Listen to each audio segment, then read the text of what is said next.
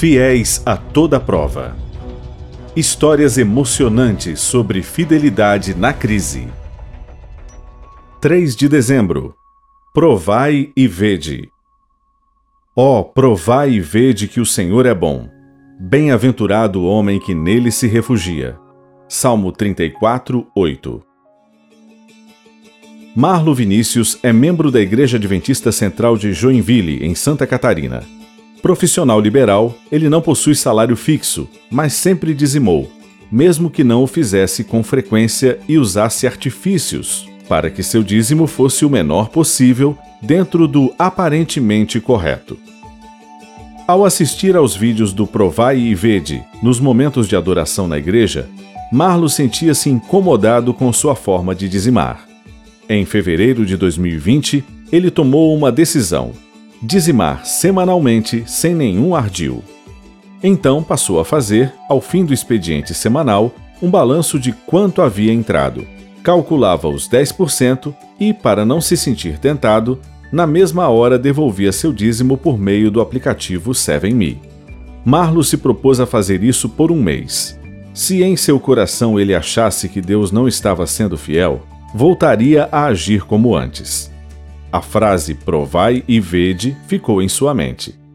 Certo dia, enquanto ia buscar uma cesta básica para ser doada à asa local, Marlo descobriu que seu carro estava com um defeito.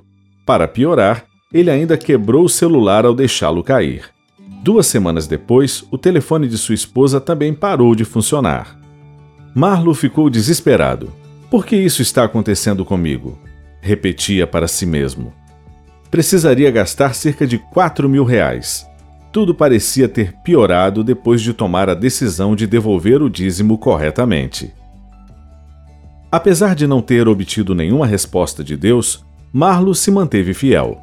Para a glória de Deus, não faltou nada para Marlo e sua família.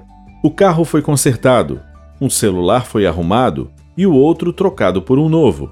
As dificuldades o deixaram triste e abatido, mas o ajudaram a entender que nem sempre os milagres de Deus acontecem como imaginamos. Nossa fidelidade não deve depender de condições favoráveis.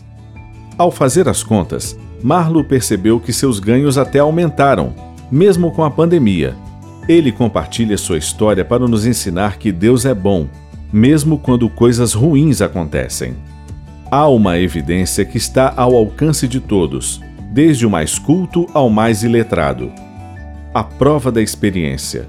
Deus nos convida a provar por nós mesmos a realidade de Sua palavra e a verdade de Suas promessas. Caminho a Cristo, página 111.